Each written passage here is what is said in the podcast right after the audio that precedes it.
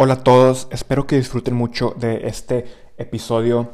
Lamentablemente el micrófono no funcionó muy bien cuando estuvimos grabando, entonces no se va a escuchar tan bien, pero espero que disfruten mucho del contenido de este episodio y que sea útil para ustedes.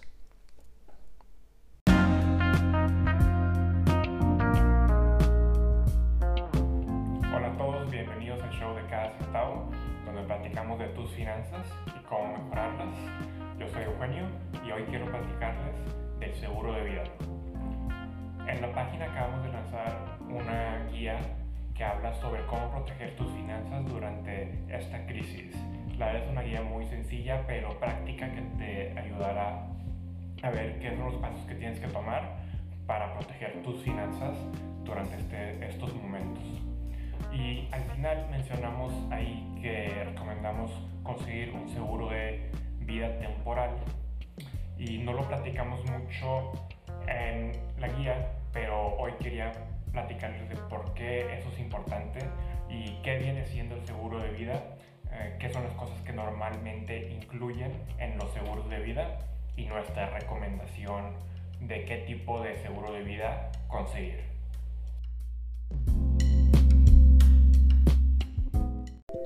Bien rápido, antes de continuar con el episodio, les quiero dar las gracias por escuchar este podcast. Quiero ayudarte con tus finanzas. Entonces, si hay algo que quieres aprender o tienes dudas de cualquier cosa, mándanos un mensaje a hola.com o por WhatsApp al más 52 81 24 14 27 63.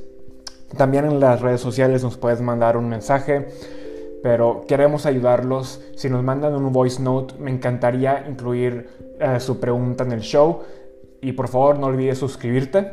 Ahora sí, de regreso al show. El seguro de vida es más como un seguro de muerte. Como funciona es que el momento que tú mueres, si contrataste el seguro de vida, tus beneficiarios van a recibir la suma asegurada al, al momento que tú mueres.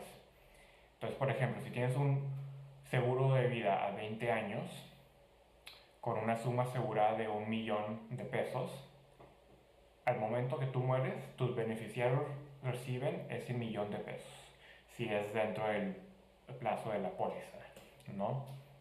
Y pues la verdad, un seguro de vida no es tan atractivo para las personas porque pues ellos no ven el beneficio, ¿no? Muchos dicen de que, oye, pero es que yo nunca voy a ver ese dinero que estoy eh, gastando en el seguro porque la única forma que funciona es que yo muera.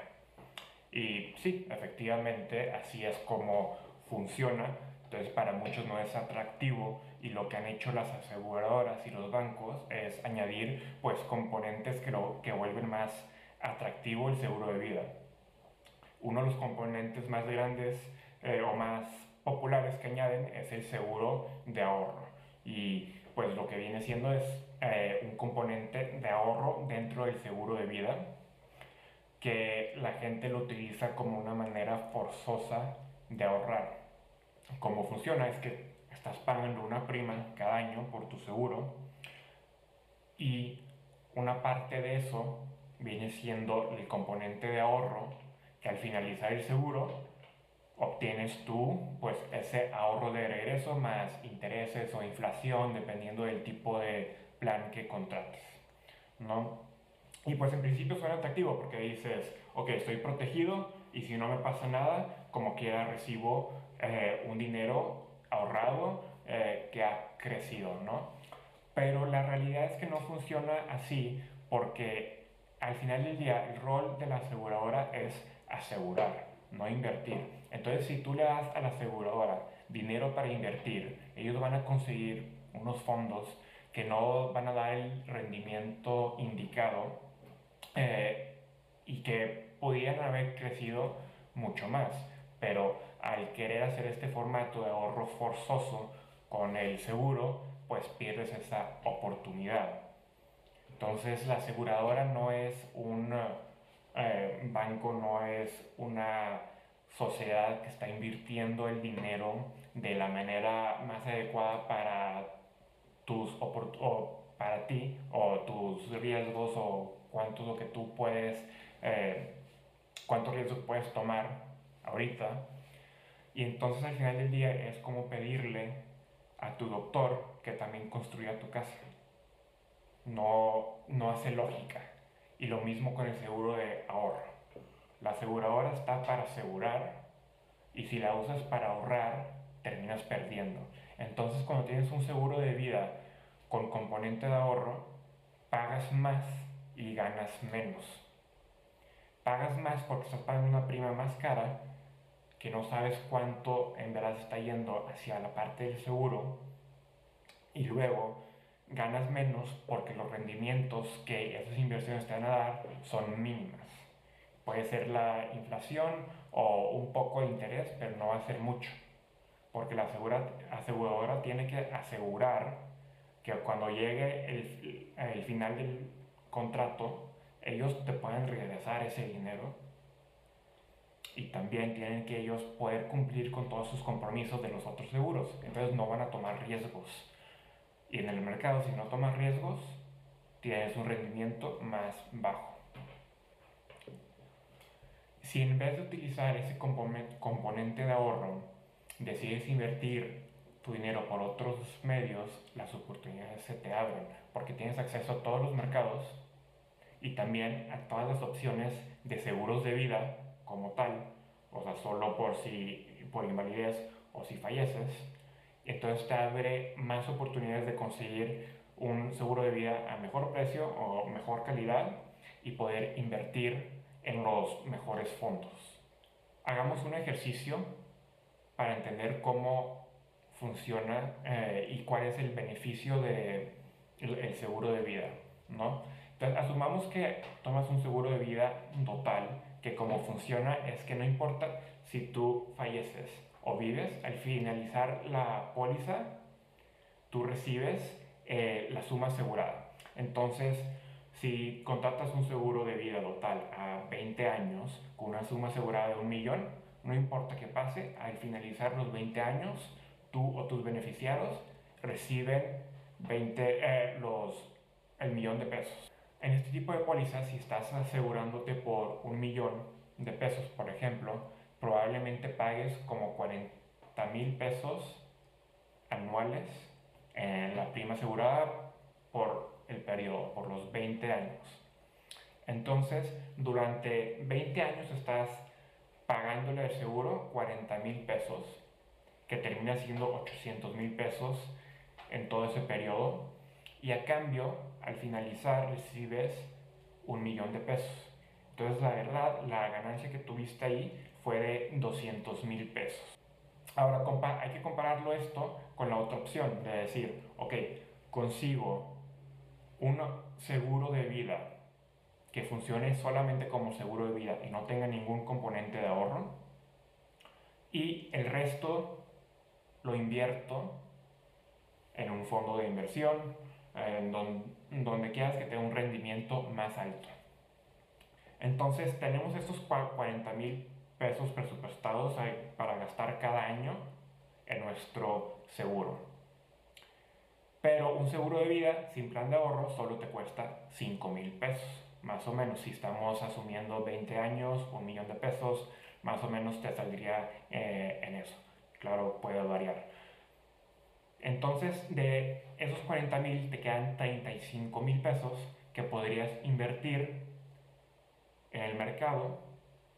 Y si asumes que tienes una tasa, eh, que tienes un rendimiento de más o menos el 8% anual durante esos 20 años y cada año estás metiendo 35 mil pesos, al finalizar los 20 años acabarías con aproximadamente 1.700.000 pesos.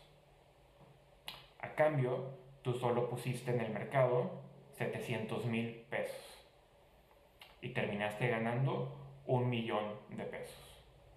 Entonces, si comparas esta opción de meterle 700 mil pesos al mercado y ganar un millón o conseguir un seguro de vida total y, y poner 800 mil pesos para recibir 200 mil pesos, pues el beneficio está claro en que conviene más invertir por tu cuenta y que el seguro que contrates de vida pues sea solo por si vives o mueres, que te termina siendo, termina siendo mucho más barato.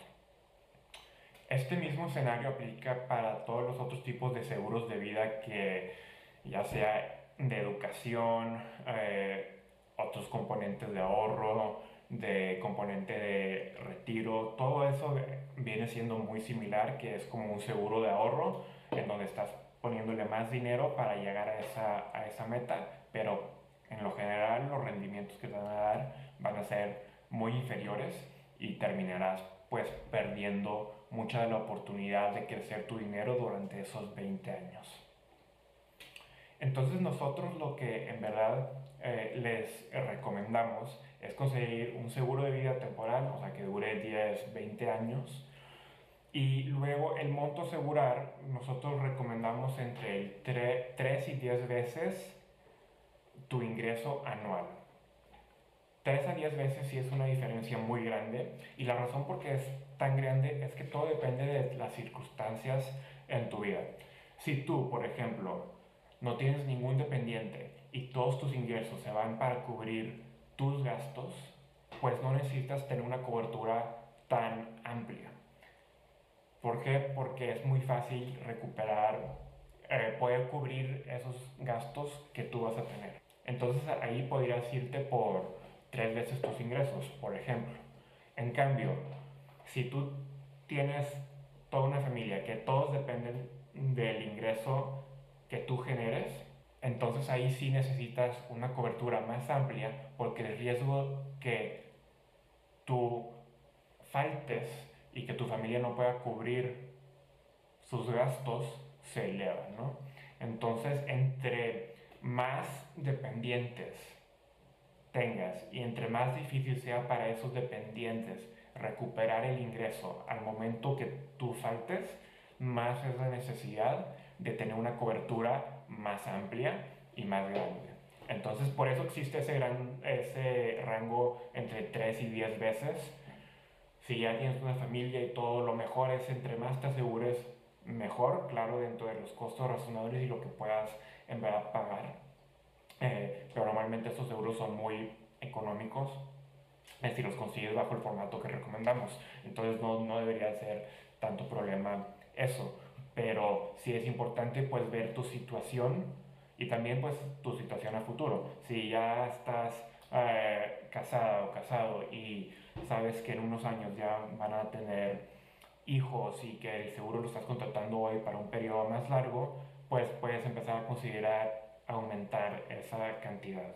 Entonces, para concluir, nosotros lo que recomendamos es que consigas un seguro de vida y que sí tenga ese componente de invalidez, porque la invalidez, si llega a pasar un accidente y no puedes trabajar, pues pierdes ese ingreso y los seguros de vida a veces incluyen esa parte de invalidez, entonces es importante pues estar seguro de lo que contrates si lo tenga o si no pues por separado conseguir un seguro de invalidez.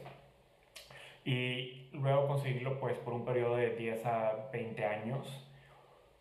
Y también que el monto cubierto sea eh, una cantidad suficiente para poder sostener a los dependientes o a ti mismo durante varios años al momento de invalidez o fallecimiento. Por último, por favor no consigan el seguro eh, de ahorro, el componente de ahorro, porque van a terminar perdiendo dinero a comparación de lo que pudieran haber hecho al invertirlo y hay una queja que, o una crítica que muchos dan, eh, eh, dicen es que pudieran, que es muy difícil para ellos pues ahorrar y que al tener un ahorro forzoso, al tener que estar pagando este seguro, los uh, hace que tengan que ahorrar.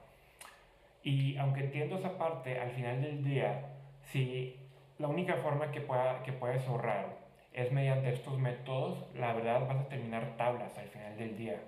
O sea, no vas a terminar creando un patrimonio fuerte si estás dependiendo de estos mecanismos de ahorro forzoso porque no te van a dar el mayor rendimiento posible. Entonces encuentra la manera de cambiar tu comportamiento porque las finanzas al final del día son principalmente sobre tu comportamiento, no tanto de inteligencia o que si encontraste la manera de ganar millones de pesos en dos días, no, es solo ahorrar, no gastar y controlar ese el flujo de dinero, que entre más de lo que salga.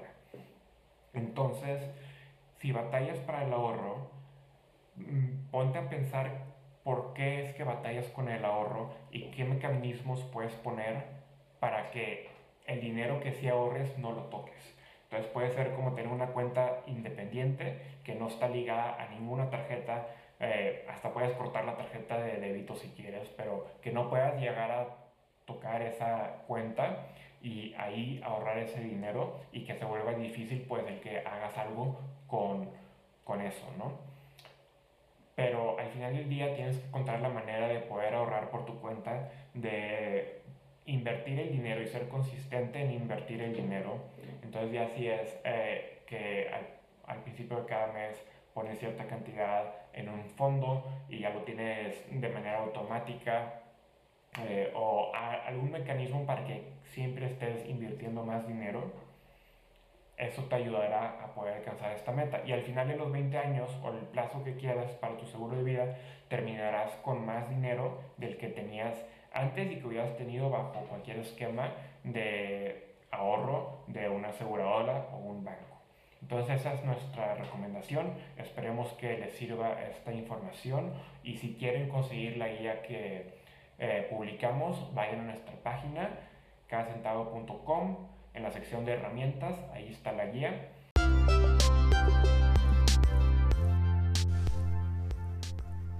Como siempre, es un gusto platicar con ustedes sobre estos temas. Muchas gracias por escucharnos. Por favor, vayan a nuestra página para encontrar todos los artículos, videos y herramientas relacionadas. Y no olviden mandarnos un mensaje si tienen cualquier duda. Puede ser en nuestras redes sociales, por correo a hola.cadacentavo.com o un WhatsApp al más 52 81 24 14 27 63. Yo soy Eugenio González y esto es Cada Centavo.